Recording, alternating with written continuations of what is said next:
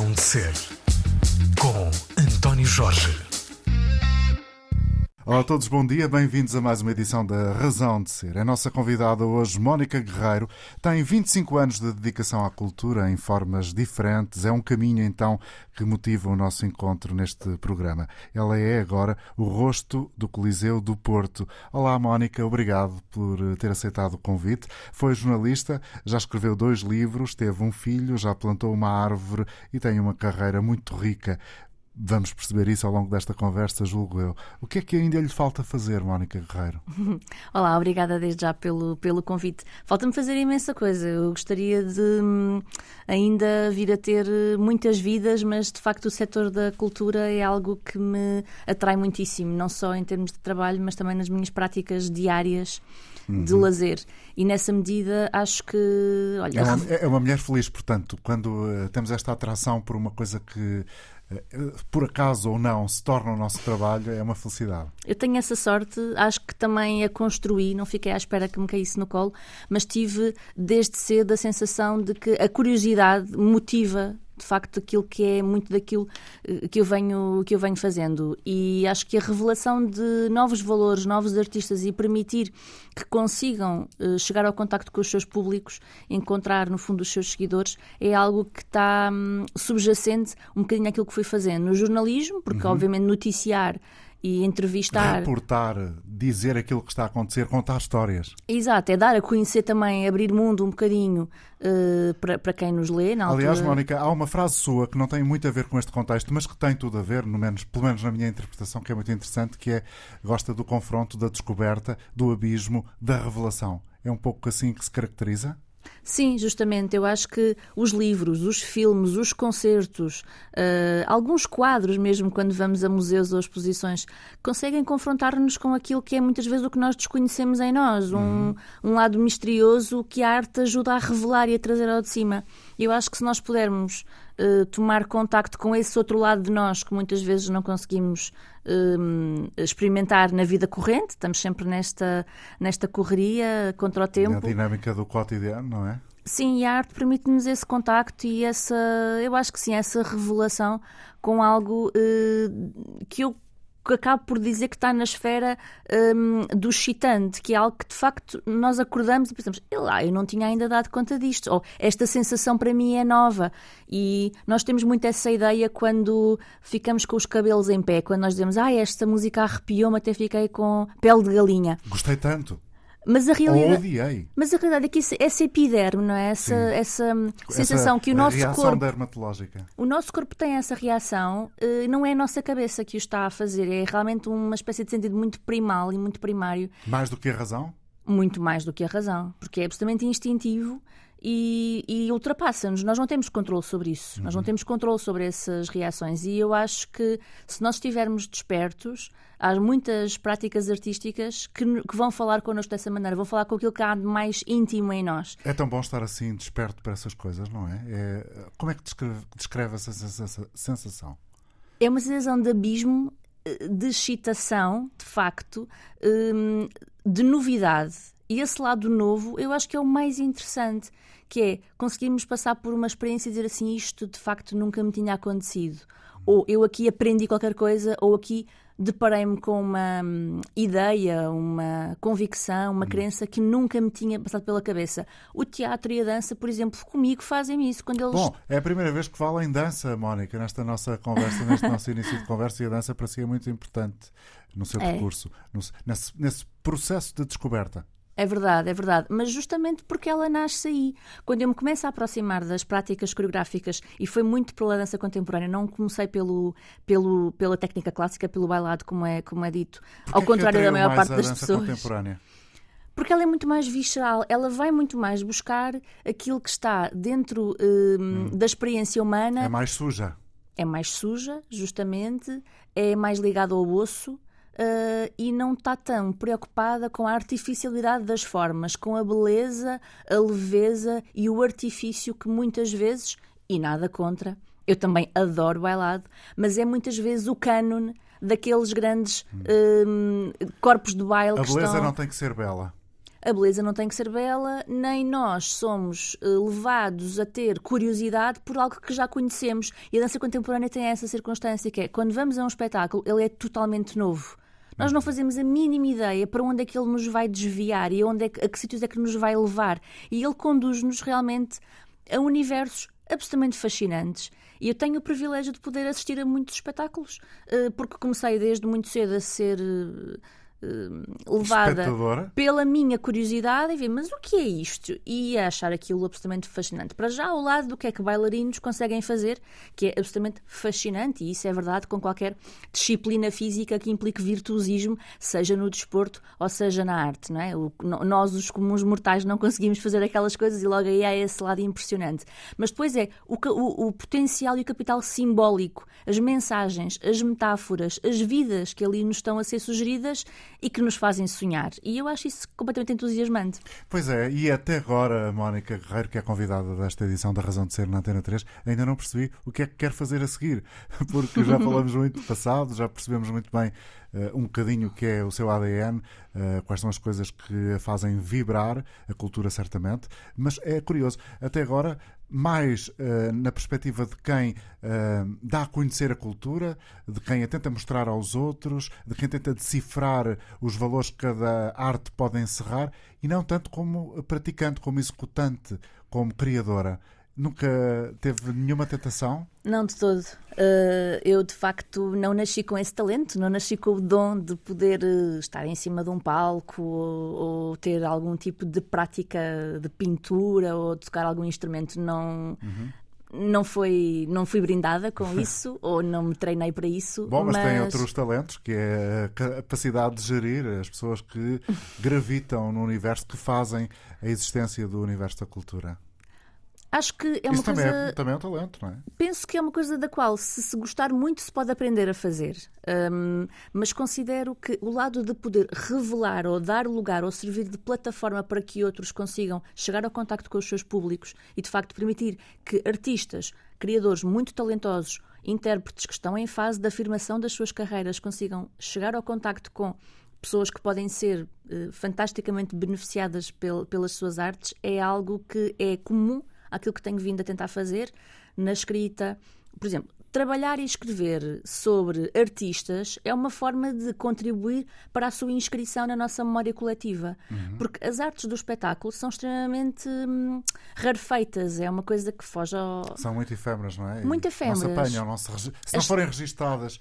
Não, não, não a história da arte não vai dar conta daquilo que são as práticas na área da música, da dança ou do teatro se nós não fizermos por isso e nessa medida acho que contribuir com uma pequena historiografia daquilo que é as práticas dos nossos compositores, coreógrafos, encenadores, artistas. E foi isso que já fez a Mónica Guerreiro quando eu dizia no início que já escreveu dois livros, julgo são os dois, ambos, sobre dança, a história da Companhia Nacional de Bailado e também a, a, a, a companhia e, digamos, o percurso da Olga Roriz. É, sim, são duas monografias, a biografia da Olga e a monografia sobre a CNB e justamente se, se algo ainda me motiva a pensar no que é que vou fazer no futuro, seria continuar e dar seguimento e continuar a poder publicar uh, sobre estas histórias que merecem muito ser contadas e eu posso ser um veículo para isso, eh, porque acho profundamente relevante para a cultura portuguesa que profissionais como estes continuem a dar o seu contributo para, para nos fazer crescer enquanto civilização,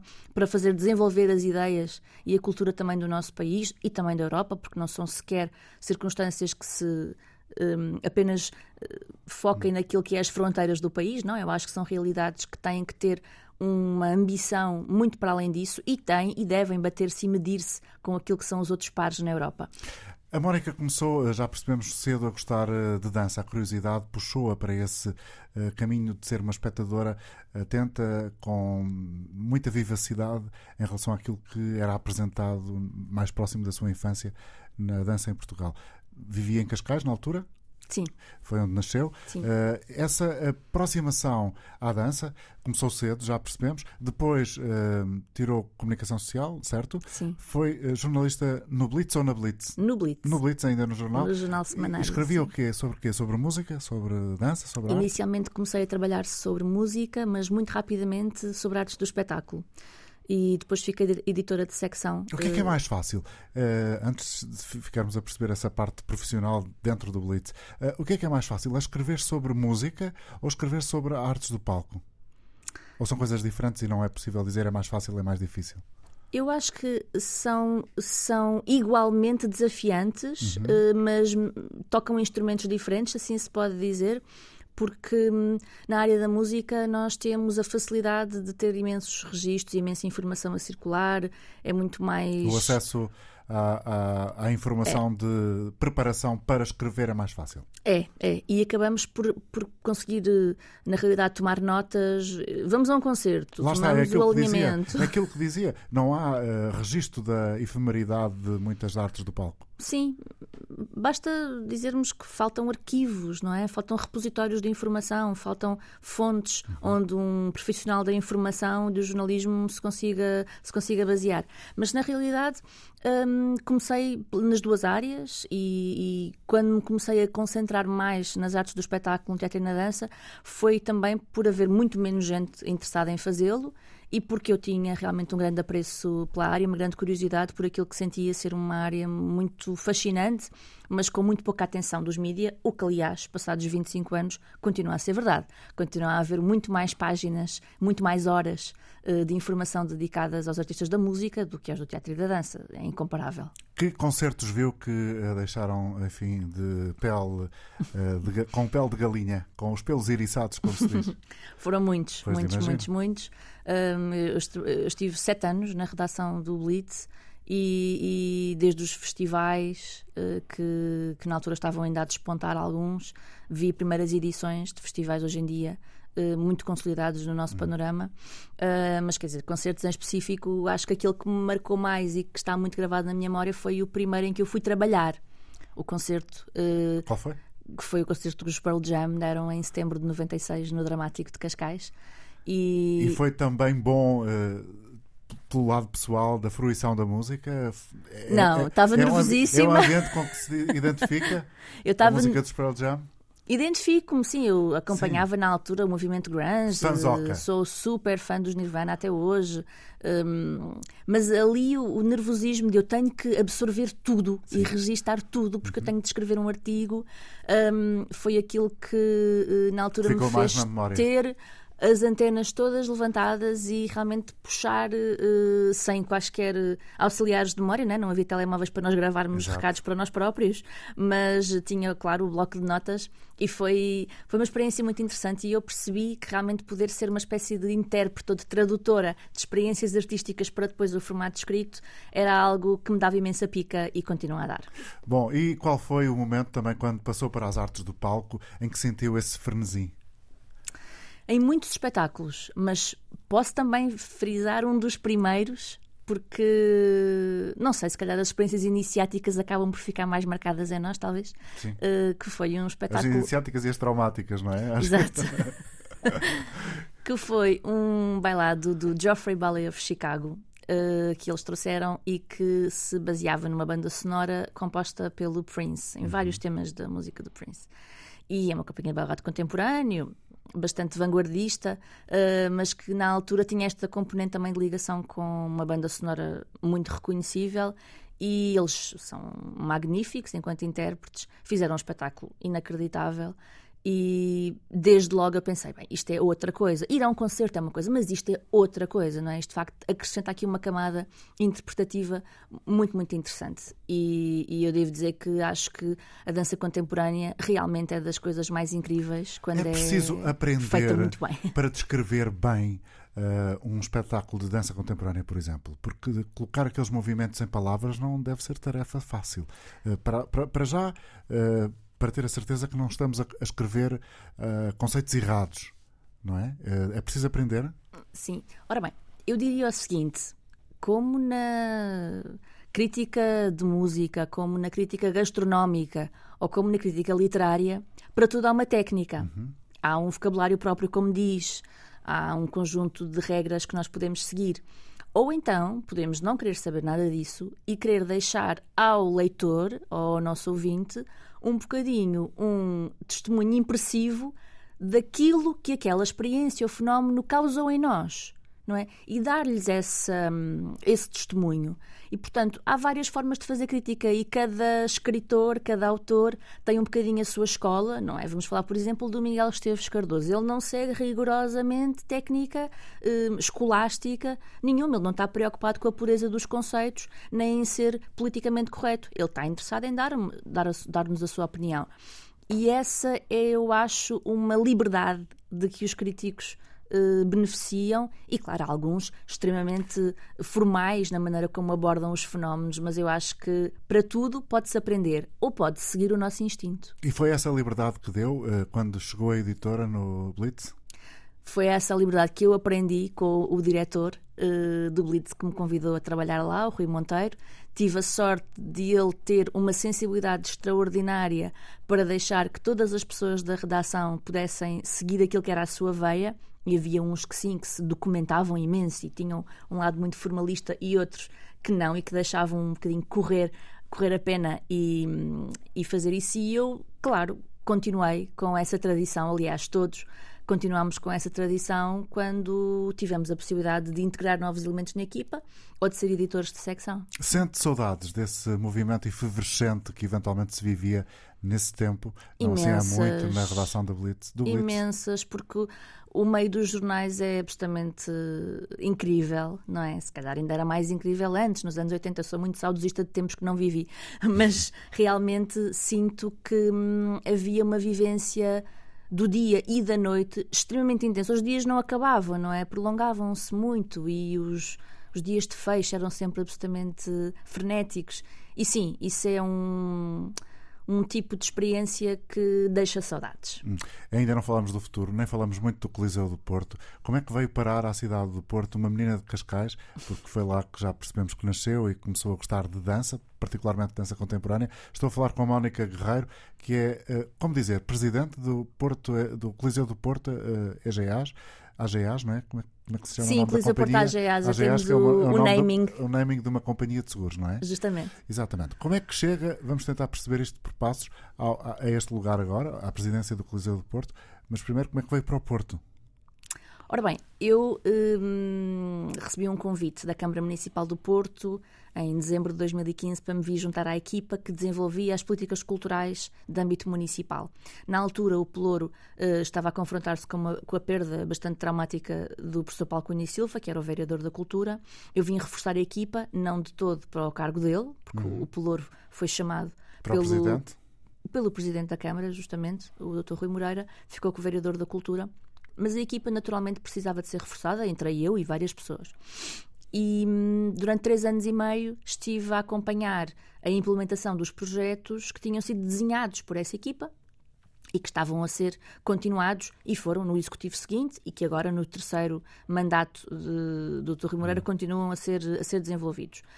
Um, mais tarde, uh, o convite para ir para o Coliseu uh, teve mas, mas, mas, antes de chegarmos ao Coliseu, como é que chegou à Câmara Municipal do Porto? Eh, de alguma maneira, começamos o percurso no, na, na, na, dança, depois passamos, já percebemos aquilo que disse aqui eu, uh, tirou a comunicação social, foi parar ao, ao, Blitz, ao jornal Blitz, que agora é uma revista, mas eh, entre uh, o jornalismo e a chegada à Câmara Municipal do Porto ainda há outro percurso pelo meio, não é? Sim, sim. Quando eu uh, termino os meus sete anos no Blitz, recebo um, um, convite para fazer parte de um organismo que estava na altura a ser estruturado, que era a Direção-Geral das Artes. Uma daquelas uh, famosas fusões e uhum. uh, refusões de institutos, e nessa altura a Direção-Geral das Artes era presidida pelo professor Paulo Cunha Silva que era uma mente fantástica. E nessa fase eh, trabalhei durante alguns anos com ele, ele saiu, vieram outros diretores e eu continuei na Direção-Geral das Artes até 2015, onde eh, tive a oportunidade de acompanhar aquilo que é o processo de financiamento público às artes ditas independentes. Uhum. E, portanto, são processos de atribuição de subsídios mediante candidaturas é um tema que é muito conhecido no setor porque todas as disciplinas artísticas que não têm um enquadramento muito institucional acabam por recorrer a estes financiamentos e a DG Artes tem a missão de zelar pelo correto cumprimento da distribuição desses fundos. Um, claro, ou seja, mais de metade do tecido cultural português passa pela Direção-Geral das Artes, que é um manancial de informação fantástico e para alguém como eu, que, que, que vive muito uh, as artes, acaba por ser um trabalho extraordinário e, e, e, que eu tive o privilégio de desempenhar é quase durante uma espécie de motor de busca, não é? Tem toda a informação sobre é o tecido cultural português. A informação, as candidaturas e depois poder ir ver os objetos que resultam dos processos de financiamento, que é assistir às exposições, aos concertos e, e aos avaliar. espetáculos. Ver e avaliar, justamente. Um, são trabalhos que também não são fáceis, não é? Mas, mas que me agradaram muitíssimo poder, poder levar a cabo. Imagino que deve ter tido alguns dissabores nesse Tem-se sempre, não é? Porque escolher é sempre deixar alguém de fora, há sempre. A seleção é sempre uma coisa que hum, traz consigo boas e más notícias, não é? Há quem claro. sempre fica dentro e quem fica de fora. E por isso, naturalmente que sim, eu tenho tido também assento em vários júris e comissões, também de prémios, de vários tipos de, de atribuições relacionados com sempre com as artes do espetáculo. E na realidade, hum, claro, são tarefas difíceis, mas alguém tem de as fazer. Uhum. E... e a Mónica tem o perfil para isso. Eu gosto muito de o fazer confesso. Em coletivo, portanto, não me peçam para escolher nada sozinha, porque acho que da junção de várias subjetividades é Sim. que nasce um bocadinho Sim. uma coisa mais aproximada do justo e do, e do correto, mas acredito realmente na essa coisa no trabalho de equipa, sim, sim. duas cabeças pensam melhor que uma. É, e na bondade da justiça, de também, sim. ok, realmente há uma escolha a fazer, mas temos a certeza de que faremos o caminho certo para que ganhe os melhores. Hum. Gosta muito de é conversar? Gosto muito de conversar. Já percebi. Gosto a Mónica Guerreiro é convidada hoje da Razão de Ser aqui na Antena 13. Ela é presidente do Coliseu do Porto. Ainda não falamos nada do Coliseu do Porto, quase nada, mas já percebemos por onde tem andado. Uh, passou pela Câmara Municipal e então sim, vamos lá perceber como é que chegou a este cargo que ocupa quase há dois anos, vai fazer em março de 2022 e, portanto, um período particularmente difícil para o setor da cultura por causa da pandemia. Como é que chega a esta casa emblemática da Rua Passos Manuel? Chego justamente numa altura em que o Covid estava a começar a, a, a apoderar das nossas vidas. E foi novamente um convite que eu aceitei com um profundo sentido de responsabilidade, por ser uma casa que estava à beira de celebrar 80 anos de história, uh, mas que é de facto um equipamento fantástico. Quem já o visitou tem tem essa sensação, de facto, que é uma sala monumental e belíssima, é também um património que ali está, mas eh, justamente por ter a missão e a escala para trabalhar com multidões, quando cai o Covid, eh, tudo o que não se pode fazer é trabalhar com multidões e, portanto, foi das primeiras casas a fechar. Que grande pedrada no saco. E foi muito doloroso. Não é bem pedrada no charco. Qual é a outra expressão que diz eh, uma coisa que, enfim, que é, é má, que é mau? Uma coisa... Um estaladão na cara. Exatamente, uma coisa desse género. E, eh, portanto, apareceu lá uh, nessa altura, não é? Quando, quando o Covid está a começar. É, e como eu não trabalhava lá antes, eu tive de conhecer as pessoas da equipa nessa mesma conjuntura. Portanto, tudo de máscara, tudo em Zoom, em teletrabalho, tudo um bocadinho sem perceber. Naqueles primeiros dias nós não sabíamos o que é que era estar em confinamento. Uhum. Nós estávamos pela primeira vez na história uh, do século em confinamento e, portanto, acabamos por ter realmente todo o desconcerto de não se saber o dia da manhã e com muitos, muitos espetáculos marcados que era preciso reagendar, recalendarizar. Uh, e eu acabadinha de, de, dar entrada daí, ainda nem conhecia o nome das pessoas e da equipa, portanto foi tudo assim muito atabalhoado aqueles primeiros dias. Foram dias difíceis, mas rapidamente, com um bom trabalho de equipa, conseguimos encontrar o nosso caminho e depois também saiu legislação que enquadrava tudo o que havia de acontecer nos meses seguintes e nós ainda estamos nisso, ainda não claro, passou, não é? Não passou. Aliás, 2022 não sei se vai ser o prometido ano da retoma, mas temos para já um fenómeno que é uma acumulação imensa de programação que vem de 20, de 21 e que acumula em 22, quase numa ótica de overbooking, em que, se calhar, é verdade com todas as salas. Há muitos espetáculos adiados e que estão agora a ser reagendados e vamos perceber. E vai ser difícil uh, concretizar todos os espetáculos, mesmo aqueles que vamos conseguir. Haja público para tanta coisa. Pois. Porque também o poder de compra das pessoas não aumentou, pelo contrário, não é? E, portanto, também há que ter aqui um bocadinho um juízo entre o benefício de haver uma retoma e os profissionais poderem voltar a trabalhar, o que é importantíssimo, porque tiveram vedados de o fazer durante muito tempo, mas também as práticas artísticas poderem ser beneficiadas por aqueles para quem elas se destinam e essa fruição se poder dar com algum, bom, algum equilíbrio.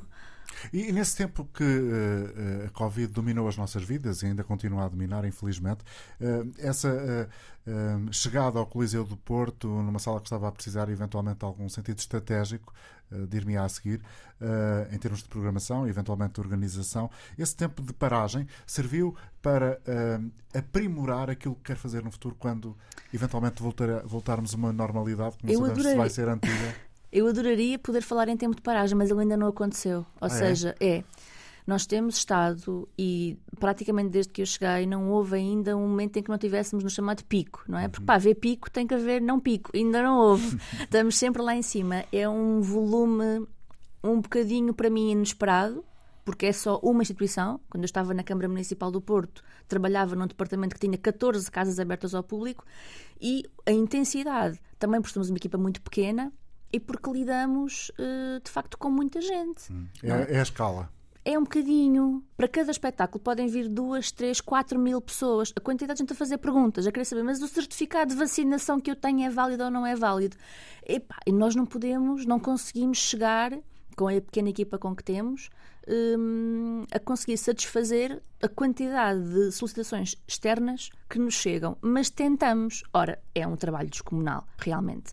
E depois, como disse bem, existindo eh, uma quantidade de tempo em que não há uma procura pela sala tão grande por parte dos promotores de espetáculos, procuramos nós ter um bocadinho um posicionamento de trazer espetáculos. E esse lado, se calhar não foi muito pensado, se calhar não foi muito estratégico. Porque, não... Va- Vamos lá tentar perceber. O, o Coliseu eh, vai explicar-me que entidade é. É uma associação privada É uma associação privada. sem fins lucrativos. Portanto, depende eh, de- de- de- do aluguer da sala para subsistir, subsistir e também, claro, dos apoios patrocinadores. Justamente, ora bem, o hum, Coliseu, eh, que existe há 80 anos, foi sempre privado. Na altura até era uma seguradora que era dona do Coliseu. Mas em 96 ele esteve com a sua vida cultural ameaçada. Lembramos-nos todos da- das pessoas amarradas às grades do, do, do, do Rivoli também, mas isso foi depois do Coliseu com o Pedro Abrunhosa, acho que foi, acho, Sim. acho que foi aí. E o Álvaro Costa. E o Álvaro Costa e muitos outros, claro. a tentar eh, manifestar a sua indignação por estar em marcha uma tentativa de aquisição por parte da Igreja Universal do Reino de Deus. E na altura, eh, o que é que encontraram como formato para salvaguardar aquele património? Foi justamente fundar uma associação chamada Amigos do Coliseu que procurou eh, ser ela a aquisitora. E, portanto, o que fez foi isso, uma, uma hum, angariação de fundos, fizeram espetáculos solidários, juntou-se a verba necessária para, para o comprar. Portanto, ele é de uma associação Amigos do Coliseu, fundada em 96, que faz então a sua gestão e exploração, muito por via do aluguer da, da sua sala principal para os mais variados espetáculos, desde teatro musical, a concertos, a festivais, a teatro, dança, hum, bailado, circo, todo o tipo de formatos E a artísticos. vocação de programador de, de espetáculos, de produções próprias, É uma- mais É mais recente. recente. Porque o que é que não está a acontecer? Manifestações e fenómenos artísticos que escapam à lógica do mercado, que não vivem da relação entre a procura e a oferta. Por exemplo, música erudita, por exemplo, ópera, por exemplo, projetos de formação musical mais ligados a uma área educativa. Os concertos de promenada. Justamente, recordemos-nos que só há muito pouco tempo é que a Casa da Música, não é? Na altura não, não havia. E, E deve portanto, ter sofrido muito o Coliseu com a, a chegada da Casa da Música ao Porto ou não?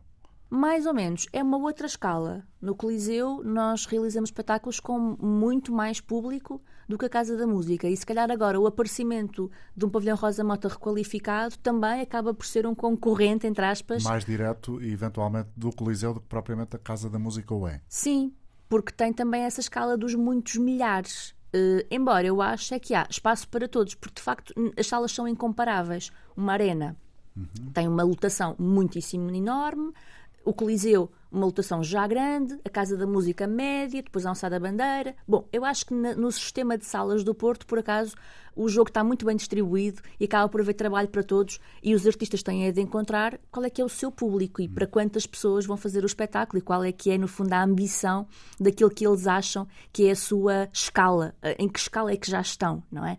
E depois também perceber a tipologia de sala muda muito e há muitos artistas que ambicionam chegar ao Coliseu. Porquê? Porque o veem como uma sala de consagração. Uma aquela... sala com 80 anos. Sim, aquela ideia de fiz os coliseus, Sim, não é? Lisboa, é, Porto. É a primeira divisão é ter um bocadinho um acesso a, uma, a, um escalão de facto de reconhecimento e a uma chancela de uma carreira que teve esse, esse que chegou a esse ponto. E eu acho isso muito importante. E depois, claro, há o sistema dos estádios, não é? Não estamos ainda a falar sobre isso, mas há hum, escalas para para, acho eu, todos os tipos de carreira artística. No Coliseu, o lado de programação própria vem muito não deste lado de hum, grande público, mas sim projetos como, por exemplo, produções de ópera, que na região norte muito pouco uh, é desenvolvido e que o Teatro Nacional de São Carlos, em Lisboa, tem por tendência sair pouco. Portanto, eles fazem as produções no São Carlos, mas não têm uma capacidade de se deslocar pelo território nacional e de as levar ao norte ou ao sul. Como sabe, há agora uma alteração uh, na forma de atribuição de algumas verbas, não sei especificar isso, a Mónica certamente sabe designar isso de uma forma absolutamente técnica correta, que eu agora não, não, não tenho presente, mas houve uma, há uma alteração, ou pela primeira vez há uma uh, forma de atribuir alguma espécie de apoio às programações eh, de espaços tipo cineteatros e teatros municipais, que também têm como requisito essa necessidade de que os espetáculos façam itinerância, ou seja, que não aconteça aquilo que está a dar uh, com o caso de São Carlos, ou seja, que há óperas de produção de São Carlos que se uh, uh, ficam ali. Que iniciam e fecham ali, Exatamente. não é assim?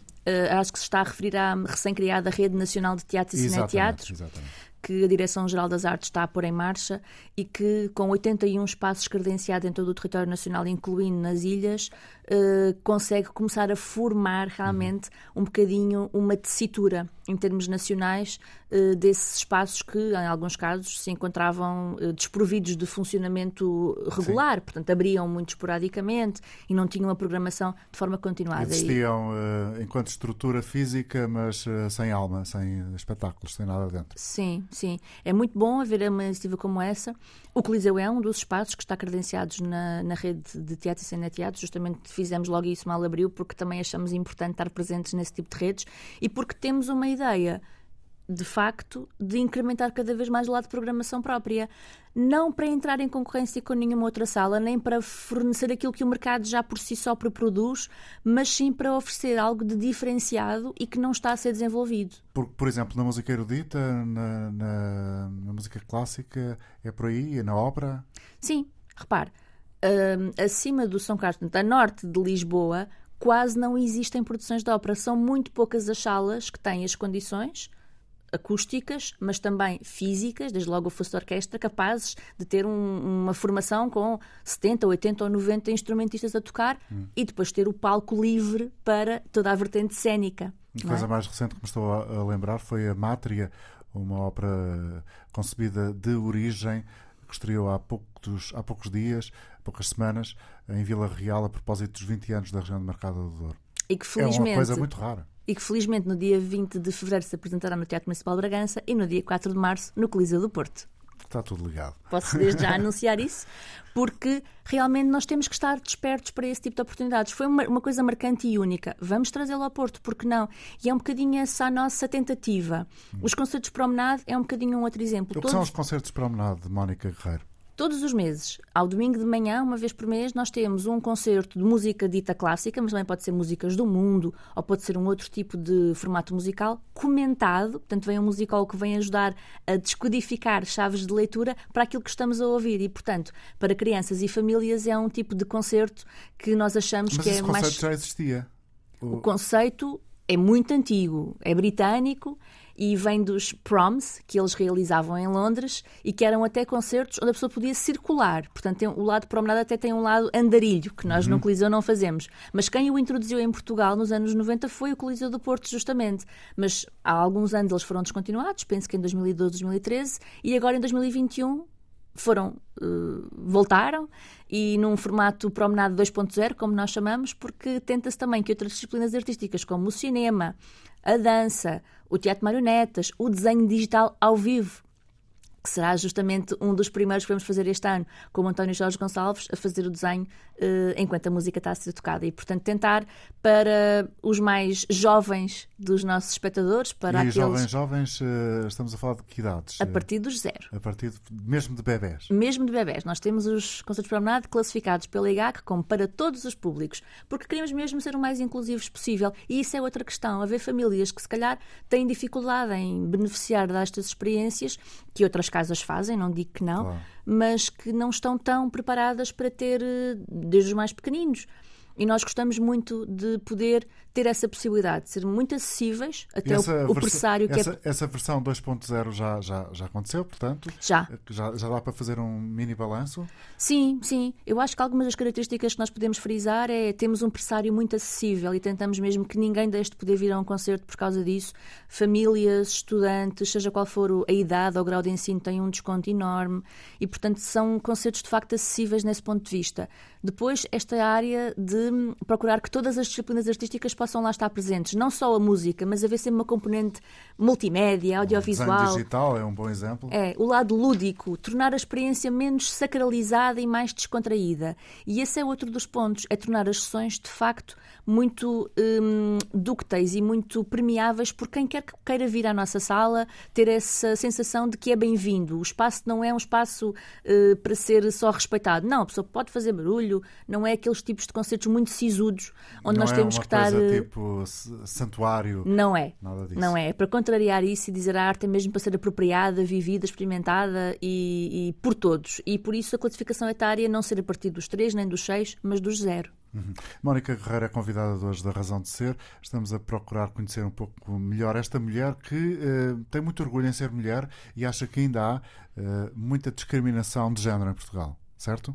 Em Portugal, no mundo inteiro, infelizmente, até nem estamos muito mal se nos formos a comparar com, com alguns outros países. Eu costumo pensar que privilégio é que é termos nascido numa Europa e termos a viver eh, no século em que estamos, porque, digamos assim, ao, ao longo de toda a história, a mulher foi uh, absolutamente ostracizada nos seus direitos e na sua autodeterminação e na sua independência e completamente subjugada àquilo que era uma espécie de determinismo biológico por ter nascido mulher e não homem. E realmente somos herdeiras e temos a obrigação de lutar um bocadinho mais para que os tempos mudem. E há um toque feminino na uh, orientação daquilo que está a imprimir no Coliseu do Porto?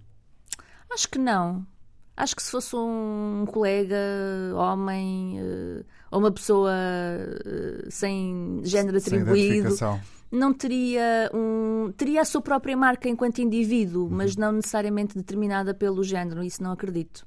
Bom, então uh, a ideia é continuar a fazer com que o Coliseu do Porto tenha também essa vocação essa capacidade de ter produção própria.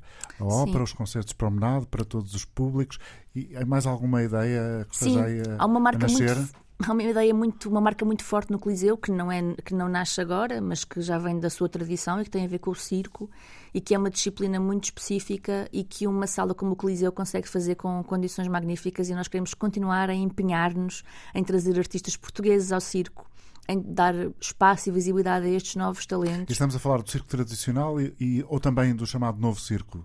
Todo nós, tipo de. Nós estamos a falar de uma disciplina de circo que nós achamos que pode viver dessa hibridez. Não tem que ser só tradicional, nem só contemporâneo, pode justamente fazer um casamento produtivo entre as duas escolas e montar um espetáculo para todos também. Porque esse, esse binómio que, que, caracteriza a maior parte das experiências de circo que são feitas uh, habitualmente tem depois um, quanto a mim, o, o desagravo que é não permitir a evolução da própria forma da arte, uhum. não é? Porque se nós queremos o circo tradicional que é sempre igual e que se baseia sempre no mesmo estereótipo, nós estamos no fundo a dizer que gostaríamos que o espetáculo fosse o mesmo que nós víamos há 50 ou há 100 anos. Não é isso que nós queremos, uhum. obviamente. O circo contemporâneo também não pode deixar de ter um lado festivo, um lado de entretenimento e um lado de apelar àquilo que são os sentimentos de entusiasmo do público, o pasmo, a audácia, a diversão, Um, nós vamos também ao circo porque queremos assistir a algo de absolutamente novo, não é? Não é sempre o mesmo truque que nós já conhecemos como é que queremos se faz. ser surpreendidos, não é? Queremos. E, portanto, há lugar de facto para o novo. E o novo é o contemporâneo. E, portanto, vamos tentar, pela terceira vez, agora, no próximo, agora em 2022, voltar a apresentar um espetáculo que é mais um passo na tentativa de formar um género que vai buscar o tradicional e que vai buscar o contemporâneo e que apresenta um bocadinho uma síntese e que é o melhor destes dois mundos. E qual é o seu papel, Mónica, na criação desse espetáculo? Uh, uh, junto às pessoas certas, imagino? Sim, tento fazer isso, identificar aqueles que podem ser os nossos habitantes da pista uh, mais interessantes e qualificados, mas também que podem trazer justamente aquele ingrediente desconhecido. E é por isso que irmos buscar novos artistas que ainda não se apresentaram na pista do Coliseu. É uma das técnicas que nós temos estado a seguir. E outra. E que tem, fa... A Mónica tem, como se diz no futebol, olheiros aí pelos, pelos, pelos, pelo mundo fora Tenho. à procura. Tenho e, e interessa-me que esses olheiros uh, me façam as recomendações daquilo que encontram como sendo talentos escondidos que nós possamos revelar uh, e dar a conhecer em carreiras de circo que têm mais de 30 sessões e, portanto, estamos a falar de muitas dezenas de milhares de pessoas que veem este espetáculo. Mas também uma aposta que foi já a atual direção que começou, que é todo o espetáculo de circo ter uma banda sonora original e, portanto, convidamos compositores que desafiamos a, a, comporem a música original para o espetáculo, que é trabalhada com cada acrobata e composta de propósito para cada número. Isso deve ser uma diversão. É incrível. Porque tivemos no primeiro ano uma orquestra clássica, portanto, com uma banda sonora de uma orquestra de, de facto, uhum. composta pelo Filipe Raposo, e no segundo ano, o ano passado, tivemos uma banda sci-fi a tocar funk, pop rock, composta pelo hum, Sérgio Martins e pelo Rui Lima, uma dupla também de compositores aqui do Porto. Portanto, lógicas completamente distintas, passamos da orquestra para a música eletrónica, mas das duas vezes um exercício absolutamente fantástico e muito bem conseguido e que para mim puxa o circo para um nível completamente diferente. E a Mónica atribui um tema, como é que casa a criação do lado da música com uh, o lado da, como dizer, da performance circense? Sim, tentamos sempre subjugar-nos a um tema que seja muito amplo e uhum. aberto. Por exemplo, este ano foi o tema das viagens espaciais. Okay. E então propusemos aos compositores, que por sua vez também trabalharam com os artistas, desde aramistas, que são os que se equilibram num, num arama à altitude, um funâmbulo, acrobatas, equilibristas, mágicos, malabaristas, trapezistas, portanto, todo o conjunto de pessoas que vêm fazer o espetáculo. Que os, os... que causaram pasmo. Sim, que esses seus números todos estivessem à volta do conceito da viagem no espaço, uhum. pelos figurinos que vestem, pelo tipo de trajetória que o número faz, porque a forma do círculo está sempre presente em todos os números e, portanto, a ideia de cada número é um planeta, vamos viajar, um, vamos visitar um planeta e como é que ele se chama, que tipo de fauna e flora lá existe. Portanto, este foi o espetáculo que nós montámos agora em 2021. Sim. Um espetáculo criativo, com imensa liberdade criativa. A fauna e a flora do, do planeta Y ou X, não sei quais foram, sim. Uh, era o que quisessem? Sim, sim, claro. Havia esse espaço de liberdade, mas sempre, no fundo, a reenviar para este tema, porque é um tema que achamos muito sugestivo muito na crista da onda, digamos assim, porque há uns ricos que estão aí de viajar ao espaço por falta de saber o quanto fazer ao dinheiro, e enquanto isso, nós aqui no planeta Terra temos um mundo um bocadinho deprimente. Então, esse lado da fantasia, do imaginário e de podermos provocar também nos meninos e meninas mais pequeninos que nos vêm visitar algo que eles também se consigam relacionar e levar para casa. Hum, então é, é muito giro nós também fazermos um programa que é um programa jogo. O ano passado era um truque para fazer em casa, a hora do circo, uh, porque nós não sabíamos, no meio da pandemia, se ia haver circo. Então claro. tínhamos ali um plano B, que era poder fazer um bocadinho de circo em casa de cada criança. E este ano fizemos um Quantos Queres? Um Cocas, uhum. que era a nossa folha de sala e que permitia descobrir oito coisas sobre oito planetas imaginados que eram o nosso espetáculo de circo. Isso está a ser burilado para 2022 também, outra vez. Claro, mas é ainda top secret. Ah, não há tema, não, quer dizer, haverá, mas não, não vai a dizer, já percebi. Não posso. Bom, mas depois de terem. O primeiro ano foi com uma orquestra clássica, depois música científica, a lembrar eh, o futuro eventual da humanidade e, e todo o imaginário ligado ao espaço. Bom, vamos deixar as pessoas tentarem adivinhar o que é que pode ser a programação deste ano. Vamos. E como é que tem sido a reação das pessoas? Uh, houve, enfim, uh, daquele público mais tradicional que estava habituado a ir ao Coliseu do Porto, por exemplo, ver o Circo de Natal. Houve esse tipo de público, houve também o público um, mais ávido por, por novas experiências, uh, no sentido da contemporaneidade da, da, expressão artística. Como é, que, como é que tem sido? Há esse cruzamento, justamente. Então, nós temos o saudosista que é aquela pessoa que queria que o circo fosse igual ao que era quando ela ia pela mão da avó e tinha seis anos, ainda que era um circo com cavalinhos Sim. e com leões. E com unicórnios. E com um apresentador muito estereotipado, com aquela roupinha Sim. a anunciar o próximo número. Pronto, um circo um bocadinho hum, convencional. Demodé? E que, e que, mas anseiam que, no fundo, o circo continue a encaixar nessa memória ultrapassada e nem sempre têm a abertura de espírito para apreciar o que lhes está a ser proposto, mas eu acho que agora, ao terceiro ano, já vão começar a ter um bocadinho mais de abertura. Uhum.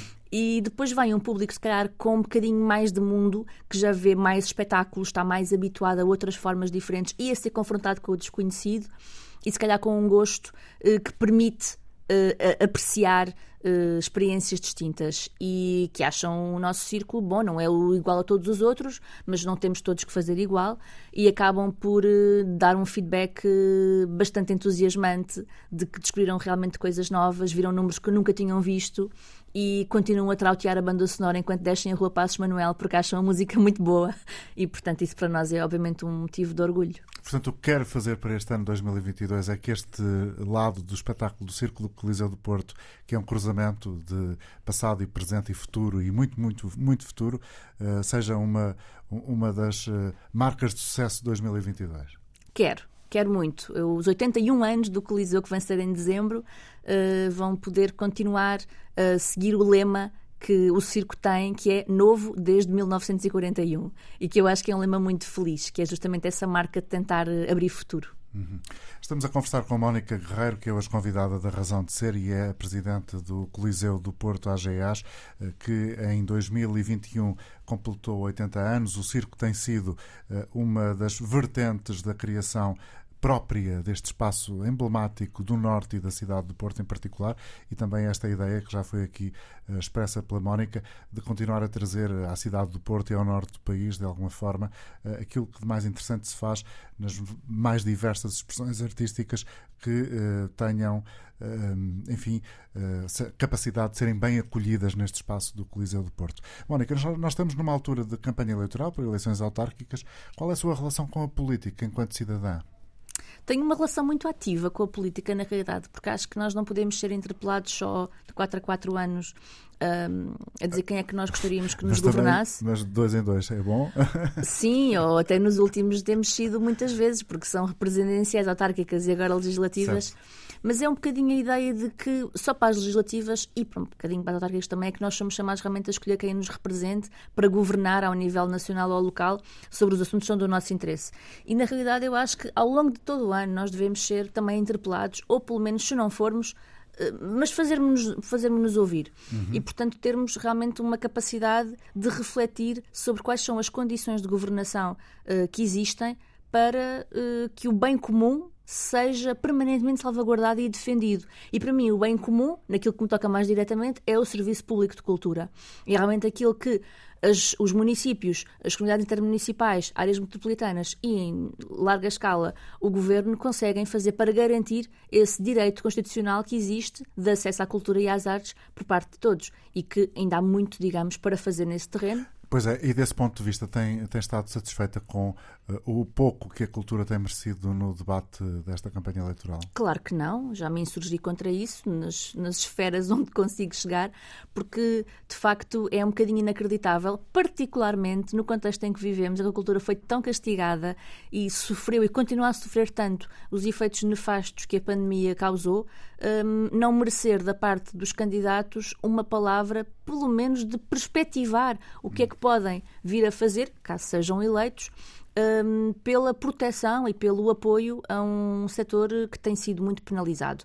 E por isso, isso é uma pequena medida da desatenção que eu acho que ainda continua a ser grande relativamente aos profissionais deste setor, porque não há quanto a mim, é uma interpretação que faço, a noção de que a cultura é um setor económico importantíssimo, movimenta uh, uma quantidade enorme de recursos, de bens e de pessoas que de outra maneira um, na, na não existência de fenómenos culturais, eh, todos os outros setores que gravitam em seu torno também deixam de trabalhar. E estamos a falar do setor turístico na primeira linha, e portanto falamos do setor dos serviços. Mas não é, não é um bocadinho, enfim, triste uh, dizer, ou seja, uh, dizer que a cultura uh, só vai ter, se calhar, a atenção que merece e precisa e, e, e, tem direito por parte do poder político quando este perceber a dimensão económica que o setor da cultura representa. Mas eu acho que os governantes têm dificuldade em falar outra linguagem que não seja as tabelas de Excel. Porque, reparemos, um dos nossos principais instrumentos de governação é o anual Orçamento de Estado que é apresentado e defendido na Assembleia. Ele é tão importante que, se não for aprovado, cai o governo. Né? Entramos neste impasse outra viu? vez. Como se viu. Nunca tinha acontecido, mas a discussão do Orçamento de Estado é o epicentro das nossas preocupações, porque é lá realmente que o governo decide como é que vai alocar o dinheiro dos impostos. E na cultura é sempre alocado uma verba extremamente pequena.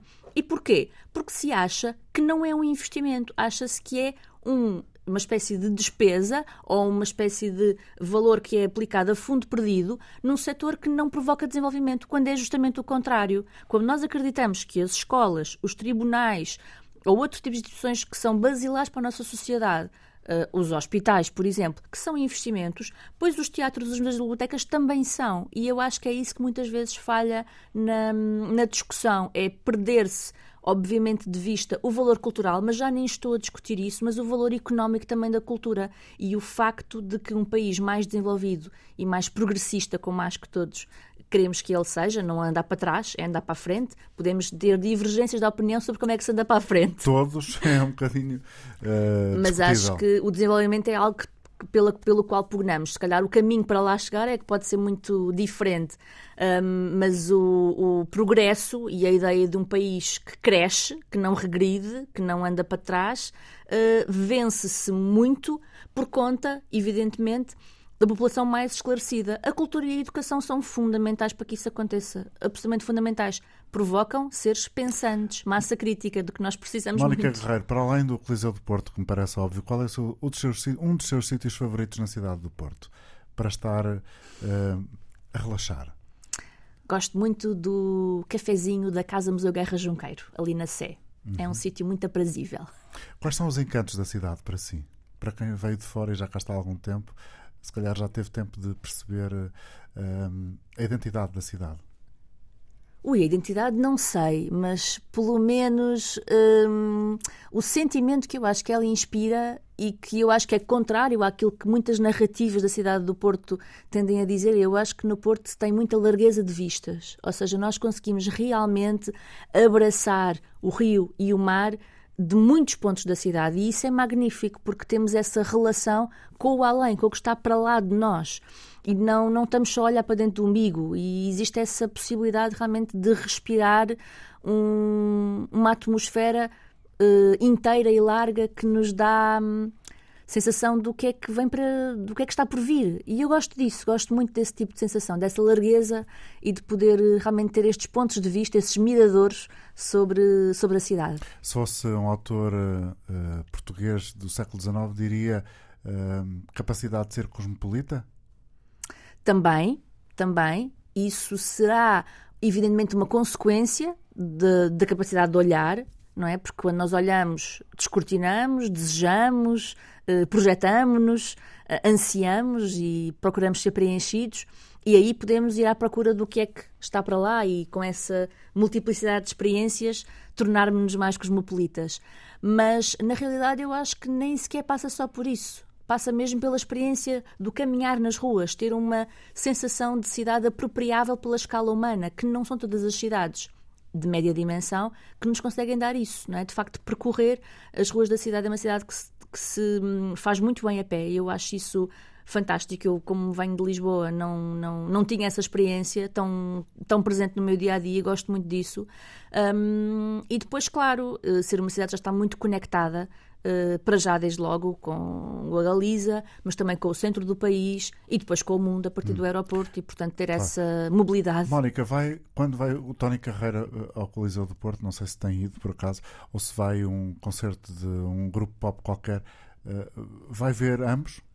Ou não, Vou- vai, ai. ou não vai ver nenhum dos espetáculos? Vou ver todos os espetáculos, só mesmo quando não posso. E sim, Tony Carreira, acho que se não vai ao Coliseu está para ir. e, hum, Eu lembro de Tony Carreira, podia ter dito outro. mas a qualquer. banda marcial de Gay Fãs com o José Cid, por exemplo, foi o espetáculo que tivemos agora ainda há pouco tempo Deve ter sido bem giro. e que conjuga bem com outra noite que tivemos a Gisela João e com a seguir vamos ter hum, os Tinder Sticks, por exemplo. Portanto, eu, hum, eu gosto muito desse, desse ecletismo. Eh, a mim, pessoalmente, diz-me muito, porque eu sou, evidentemente, uma, uma criança dos anos 80 e, portanto, tenho naturalmente todos os gostos musicais bem misturados e gosto muito disso. Eh, mas um dos espetáculos mais incríveis e que foi o primeiro espetáculo que nós fizemos, eu falo nós, esta direção, quando reabrimos eh, pós primeiro confinamento e portanto está assim também muito marcado, foi o Deixa o Pimba em Paz da Manuela Azevedo e do Bruno Nogueira, que é o quê? É, se não mais, a tentativa de resgatar para uma espécie de eh, terreno de vanguarda ou de cultura eh, mais informada, uma prática artística que é um bocadinho ostracizada e que é um bocadinho eh, dita como menor. E não é nada assim. E, portanto, com os arranjos certos. É se calhar uma criança dos anos 80 bem resolvida. Pode ser o caso, pode ser o caso, mas acho que temos muito a aprender eh, com as tradições, com os formatos que vêm da tradição popular. Hum, e acho que a música pimba reinventada, por exemplo, é um excelente exemplo disso. Mas isto para dizer que sim, vou ver tudo e quem me dera que pudesse ir a mais coisas. Mónica, muito obrigado. Foi um prazer eh, ouvi-la. Espero que tenha causado em quem nos escutou eh, o mesmo eh, prazer que tive em sentir a sua vivacidade no seu olhar. Foi Mónica Guerreiro, eh, presidente do Coliseu do Porto, convidada central hoje na Razão de Ser da Antena 3. Este programa, como sempre, fica disponível nas diferentes plataformas de podcast, a começar desde logo pela RTP Play. Continuação de bom fim de semana. Obrigado. Obrigada.